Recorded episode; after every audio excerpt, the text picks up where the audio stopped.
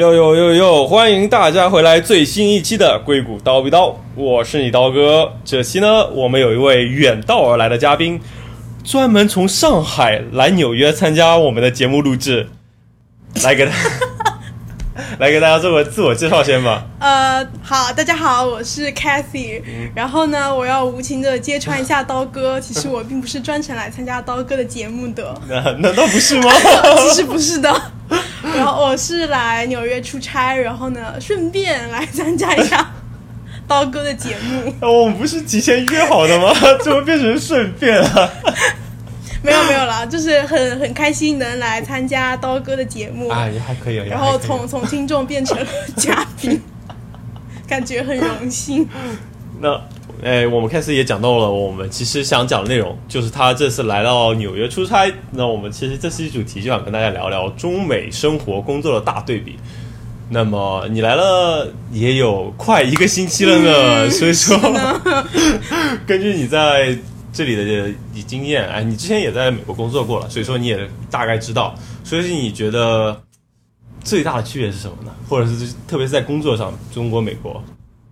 嗯，我觉得首先来说，在美国工作，我个人会觉得压力会大一点，嗯，就是因为美国人比较崇尚 work hard play hard 嘛，所以就是说你工作的时候要非常努力，但你晚上可能喝酒或者说去玩耍的时候也要努力的努力是吗？对，要努力，就是要努力搞笑，或者说努力就是参与到大家的话题里中不能闷头吃饭喝酒是吗？对，就是不能坐在那里玩手机，就一定要加入到尬聊 加入到尬聊的环境对。然后我觉得，嗯、另外一个就是美在美国工作比较好的一点是，它可能会比较弹性一点。嗯，就是嗯比如说他们周五都是 work from home，就在家里工作这样，对对对。然后在国内的话，这一点其实就不太可能了。在国内的话，我们周五还是会就是要去客户那里，或者说要去办公室上班呢。对，这倒也是，因为就像我们倒不会，像我们公司倒不会说周五大家都 work from home。我我原来以为只是我们 IT 业会有这种 work from home 的传统，就是在家里工作，但其实没想到就是其他行业也是这样。对对对，哦，然后嗯，by the way，我是做 consulting 咨询的，让 给听众那个什么一下，先介介绍一一。下，对对对对，对，的确，像我们我们公司倒没有这种传统，但是有些其他公司他们也会有一天，像 Facebook 他们周三就是 work from home day，就他们可以选择不来公司上班，嗯嗯嗯对。但我们的话，其实其他公司像我们公司也比较弹性了。你觉得今天，哎呀，我今天要收个快递，今天就不来公司了，也有这样子的。像我们就是在国内不太可能发生这样的事情，嗯，所以说觉得在美国比较好的一点就是比较自由吧，对，就就你可以自己管理自己的时间，嗯，但这意味着工作时间会更长吗？对，是工作时间会更长一点。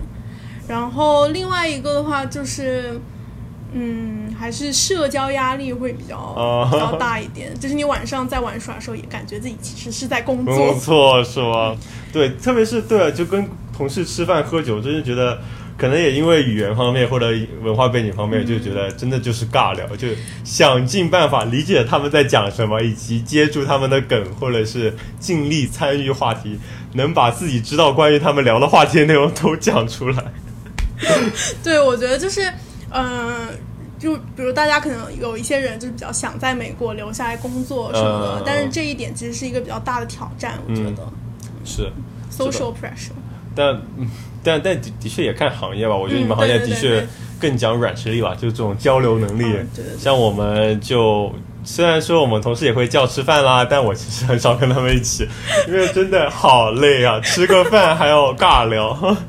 对，就是像你们的话，嗯，就是吃饭不一定非要去吃嘛，就是可能大家吃吃饭比较能联络感情，嗯但也不是说一定要去。对啊对啊但像我们的话，就是如果你不去吃饭的话，你就不会太合群，然后哦，你不合群太久，就会不太好，就是可能老板什么会觉得你嗯就是有点问题哦，有？点问题还行。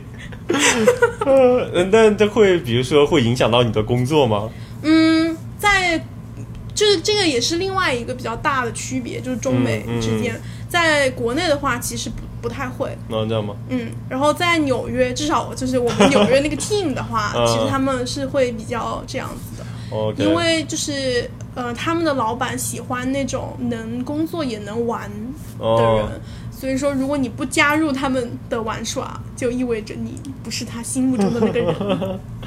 好吧，那感觉听起来好像跟国中国的比起来，这边也也不说讲人情吧，就感觉也有这种社交压力。可能国内社交压力是讲人情的那种社交压力，对对对，这边是展现你尬聊魅力，就社交压力吧，现在是。对对对，然后还有一个就是说，这一次我们也跟美国同事在聊，就是说他们觉得什么时候才能真正信任一个人，就是在嗯这个人喝醉的时候，因为只有他们相信，只有人在喝醉的时候才会暴露出真心。呃，酒后吐真，言是吧？酒后吐真言，然后就是就像我们说这个人酒品怎么样，啊其实就是还蛮重要的嘛。哎，然后他们就觉得说美国人就是靠喝醉之后发生的事情来，就是把彼此联系在一起，万万一喝醉之后发生一些不 不太好的事情，那不就第二天怎么玩完了办？吗？或者是呃就也说，万一喝醉了就吐的一地都是，这也很尴尬呀。但可能只是不太会喝酒，所以所以说就是这个也是另外一种压力嘛，其实、就是你一定要去。就是喝喝喝酒啊，嗯然后你要稍微有点不太清醒啊，是吧？这种才会进入一个大家开始欢迎的状态。对对对对对 这让我想起之前学过的一个词组，在这边叫 peer pressure，啊，就对对对 对，大家会讲 peer pressure 嘛，就是同龄人压力，嗯但 peer pressure 就是他喝了那么多，你好意思不喝吗？对对对，确实就是这这这样子的。对像我们美国同事，每个人都很能喝。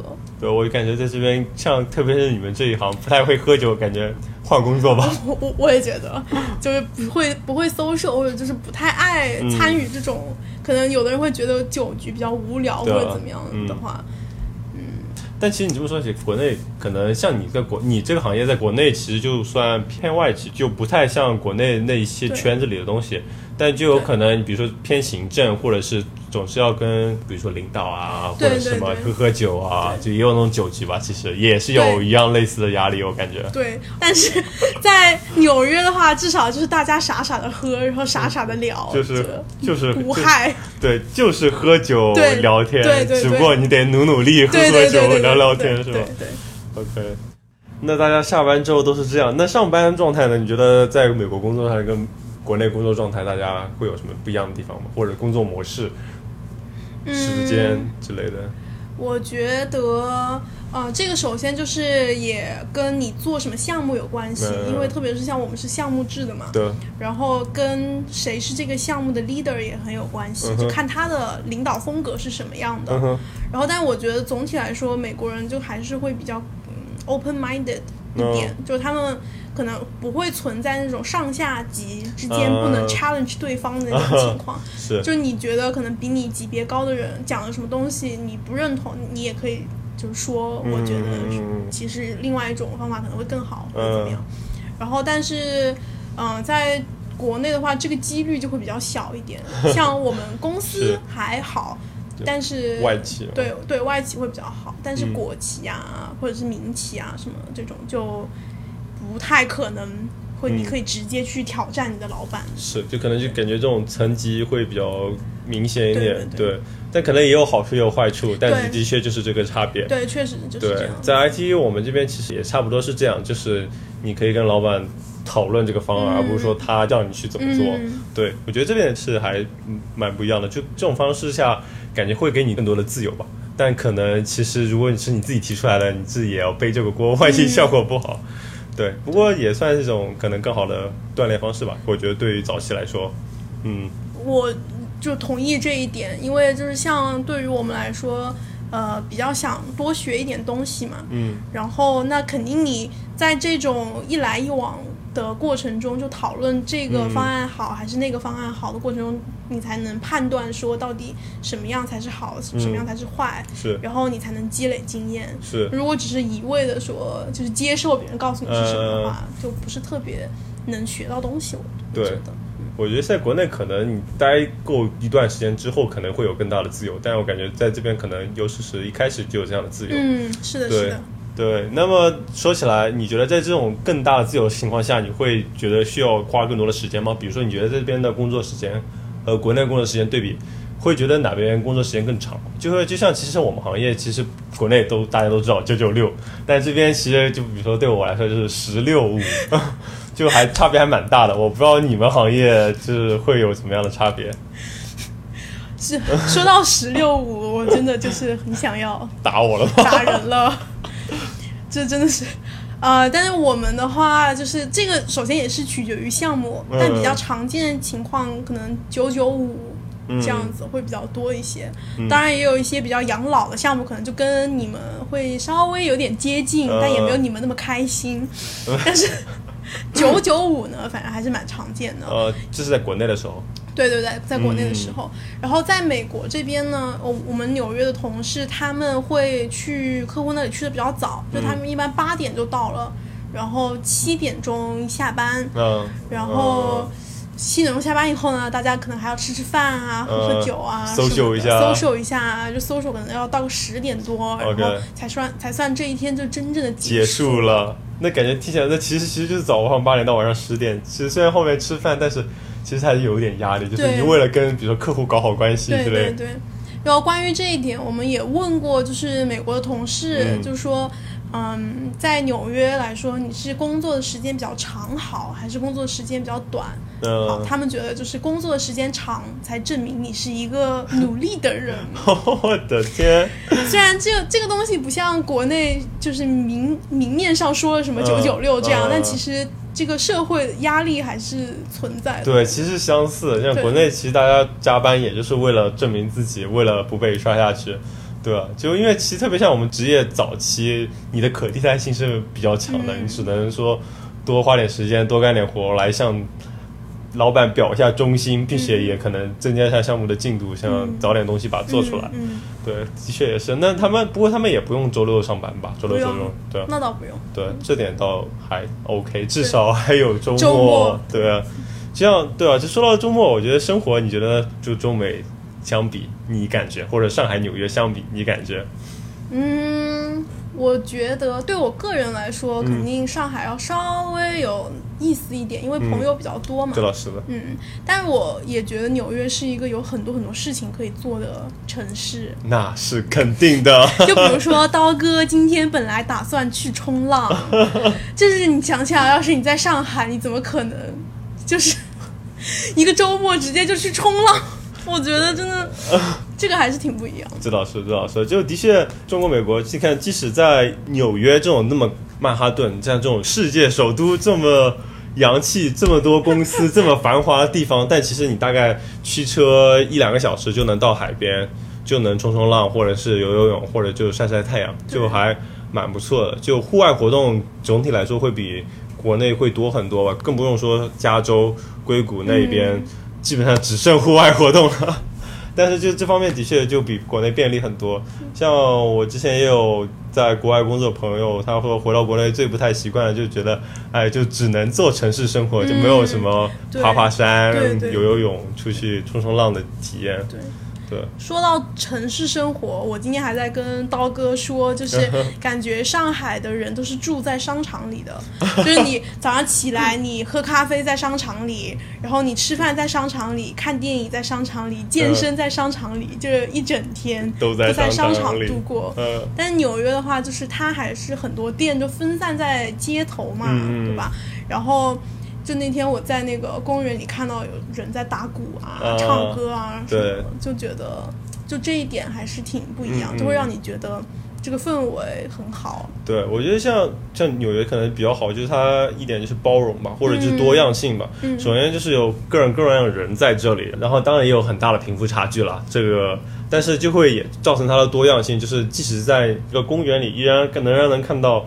比如说有打鼓作乐的人，以及大家野餐的人，嗯。当然也会有看到非常繁华，比如说 SOHO 逛街圣地，人头攒动，就各种各样的风格都有。然后再远一点，到了海边，也会有很多人，比如说玩一些水上项目，嗯嗯，对，就各种各样的风格都有，就还蛮不错的，而你再往远的地方就有更多选择了。对对我觉得是这样子。嗯就是总体来说，还是觉得纽约可以做的事情会稍微要多一点，对，就的确这也是我搬来纽约的原因之一。真是让人流下羡慕的眼泪。但是上海也很不错啊，你想想看，对，看剧也能找到地方，看演出、看展览、看博物馆也很多，酒吧上海有很多很棒的。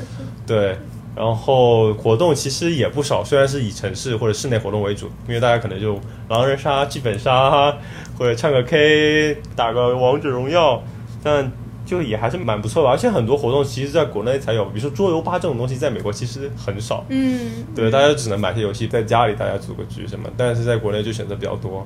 以及各种剧本杀，现在国内已经发展成各种主题馆，你可以去馆里面 cosplay，然后玩，就其实还蛮不错的。我觉得我们就是在互相羡慕对方的生活。那还好了，那我觉得纽约还是挺不错的。那你走开吧。所以，所以说，那你了解了美国人的生活跟国内，你觉得呢对比？呃，我觉得美国人对于健身这一个事情特别特别的热衷。是的，对，就是感觉健身、喝酒嗯和工作是他们生活的三个主心骨。是是没错，我感觉也是这样。我像我也是来了美国之后才开始健身，真的，因为周围的环境这种健身氛围实在是太浓了，然后健身馆也非常的方便，然后也非常大，然后也会有很多人在里面练。特别是去那些好的健身房，你会感受到自己的太垃圾了，可能就连女生都能比你举比你更重的重量，这时候你就觉得自己一定要好好努力了。我们有一个女老板，就是美国人，嗯。她就是健身很厉害，然后她那个肌肉，嗯，就是你看到她，你就会觉得她如果打你的话，你一定会晕过去 的那种。对，但是我觉得，就像我们刚才也提到，就是这边美国人或者是整个美国环境会更倾向于去做一些体育运动和户外活动，其实是挺好的。对，然后还有一个话，我是觉得纽约的感情生活嗯就跟他的工作和城市节奏一样，非常的快。哦，你来一个星期就已经感受到了吗？同事们告诉我，哦，不这是我自己感受的。有有什么有意思的故事吗？就是他，我们有一个男同事，就他他是白人，然后嗯他说他在在纽约，他只 date 呃 model，我的天，就他只 date 白人 model，OK，然后他就说他经常在 bar 里面，他也不会主动特别去 approach 对方，但就会有女生来找他，我操，那那那你这同事应该也挺帅的吧？也没有那么帅了，说实我话，的天，那为什么呢？但就是还可以 OK，嗯正常的白人水平吧。嗯？OK，然后，然后我的呃女同事也跟我说，就是说大家都在这个城市里想要找到一个完美的人，嗯，然后呢，如果发现一丁点不完美的地方，就要赶紧换下一个，我的，然后速度就非常快。呃，然后呢，甚至很多时候因为工作压力很大，嗯。然后可能你的自由时间也不是很多，就更导致你缺乏耐心去、呃去了解一个人。人，对，所以就会变得比较嗯肤浅吧，就会变得像我的那个美国同事一一样。样，只看脸 和身材。怪不得只跟 model 对啊，对啊，他就跟我们说，就是呃，你们应该找最 hot 的人 date，、呃。而不是最有钱的人，因为钱这个东西你们自己也可以赚，但是 hot 就不一样，就变得有点肤浅。嗯嗯，那还蛮有意思的。但的确，我觉得是可能是跟中国相比，美国的确会有这样的趋势。但我觉得纽约可能是在整个美国已经是最夸张的地方了。因为像之前就会有把纽约跟旧金山，或者把纽约跟加州湾区、硅谷，反正这些在西海岸的城市做对比。然后就搞笑的事情是，比如说你在加州。在硅谷，你说我这一个月 date 两个人，然后那个女生会说你流氓，然后，然后在这一边，你你可能你跟女生说，我这个星期 date 了四个，然后那个女生可能会说啊，希望你会选我。妈呀！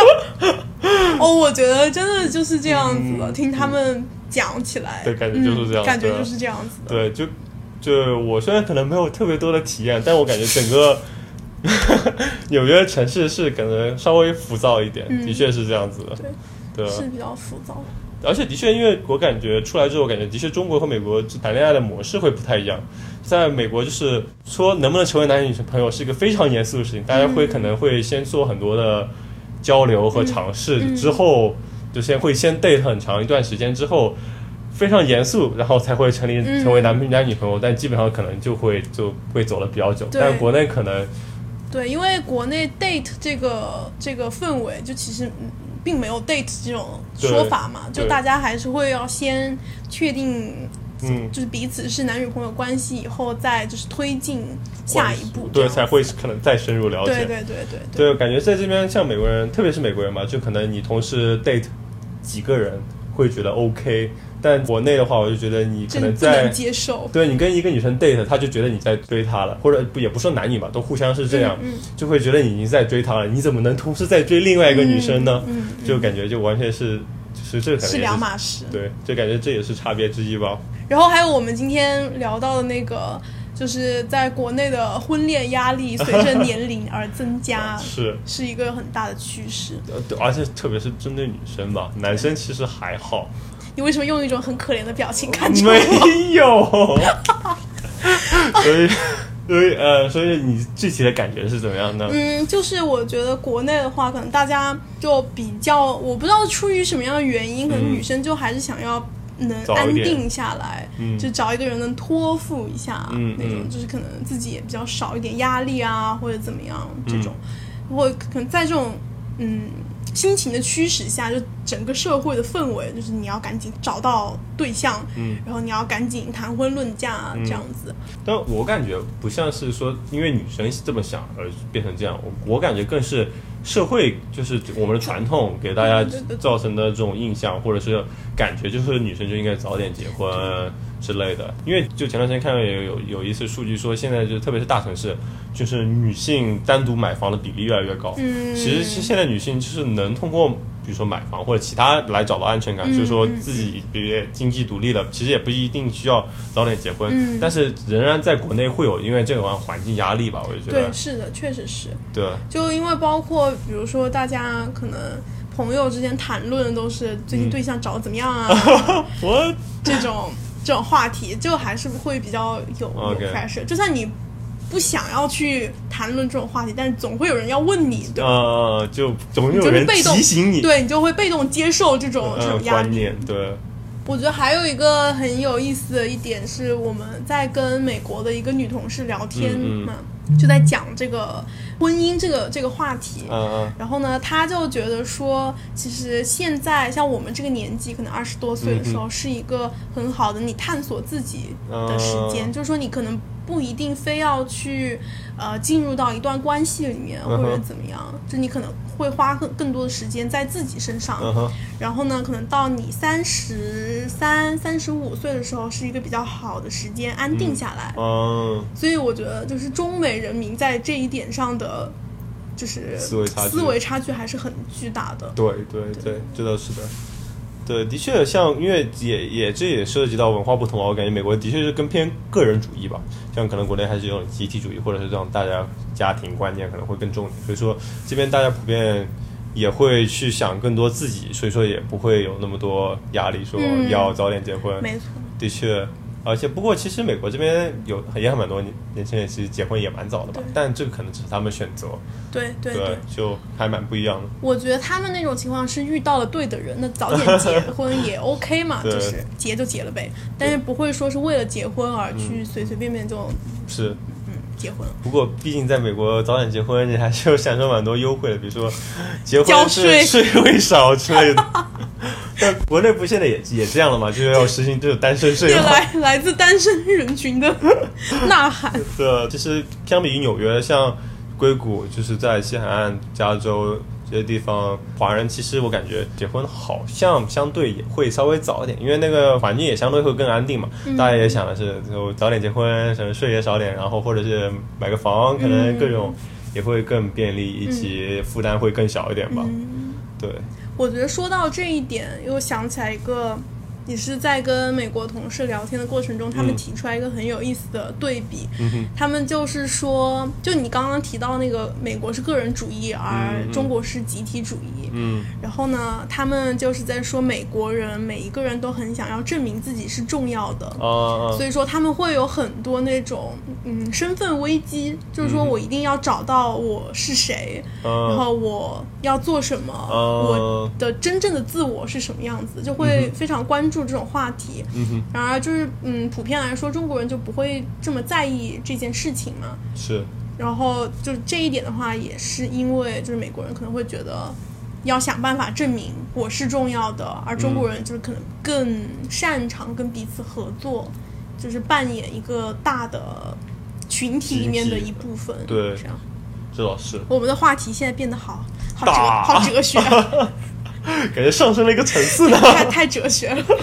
但的确，我觉得可能也会往这个方向发展吧，因为你看国内大家也是这种，也也算是个人意识觉醒吧。因为以前更多对会这种社会对你的期待，国家对你的期待，你为了国家发展和社会进步，会去做一些个人牺牲和努力。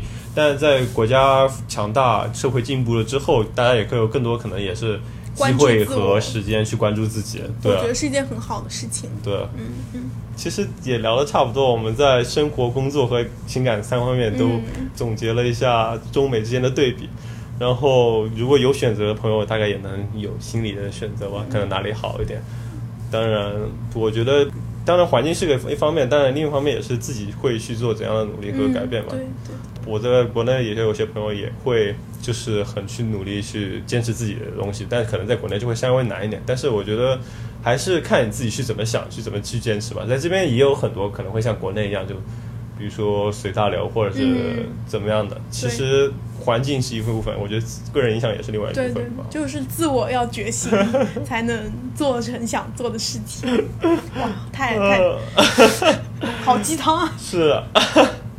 那来个灵魂拷问，如果给你机会选择，你会我觉得选择中国的原因更多是出于人人际上的考虑，就朋友比较多，然后家家人也在国内，对。然后也没有那么那么大的社交压力，嗯。就是语言是一方面，然后另外一方面就是因为大家成长环境不一样，所以其嗯实很多事情上彼此理解还是。没有那么简单，就嗯比如说你要理解美国人的笑话什么，有的时候你就真的是不不知道他们在笑什么。真的是我我觉得如果说就中国可能是这一点会比较比吸引我，但是美国也有它 就很有意思的一面，嗯所以我不知道，可能以后回来念书啊，然后再回来读个 MBA 之类，的，或者说来这边做做项目啊对对，还还挺好的，对。嗯但长期来说，我应该不会选择待在美国。，OK，对，因为的确人际关系是一个蛮重要的事情，对，不但是有朋友，还有亲戚、父母，对，还是一个蛮重的话题，对，就是觉得在国内不管怎么说会舒适一点，就是心心理上来说嗯哼，会没有那么大的压力。嗯哼。但是其他的 benefit 不会让你觉得十分诱惑吗？在美国，诱惑是很诱惑的，但是就是 可能就是有一段时间在美国生活一下、学习一下，一下但对，但不会长期的在这里 OK OK，待下去。嗯哼嗯哼，Yeah，是的，挺不错的。我觉得跟大家介绍挺多了，我们这期就聊到这里吧。嗯，欢迎大家再次收听我们之后的节目，来跟大家说拜拜吧，好，大家拜拜。拜拜。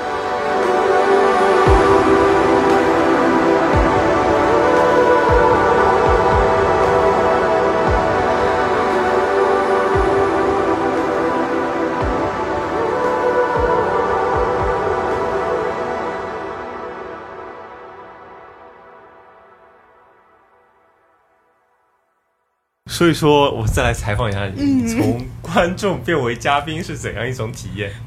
感觉还是蛮有意思的，就是可以输出一些自己的经验，或者说可以分享的东西。哦。然后就是你一开始在做这个电台的时候，嗯。我就觉得是就是一个很很棒的 idea，因为就是就是你会找不同的嘉宾，然后来分享他们自己的东西嘛。嗯。然后我觉得就是也是在帮大家就是打破信息不对称。嗯虽然就不说打破吧，就是减减少一些信息不对称，然后就是分享一些比较有价值的东西啊，或者说就是类似的 background 的人在想什么呀，这样我觉得是很好的 idea。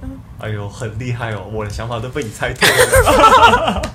幸好你一开始不是直接上来就 diss 说，哎呀，没想到看到你录制现场，早知道就不来了，太差了。录制现场不是挺好的吗？还有维他茶可以喝。是不错，哎，那可以，我感到非常欣慰了。祝刀哥的电台什么收听率一路长虹。可以 破个十万再说对。啊，破个十万，十万加。可以可以可以。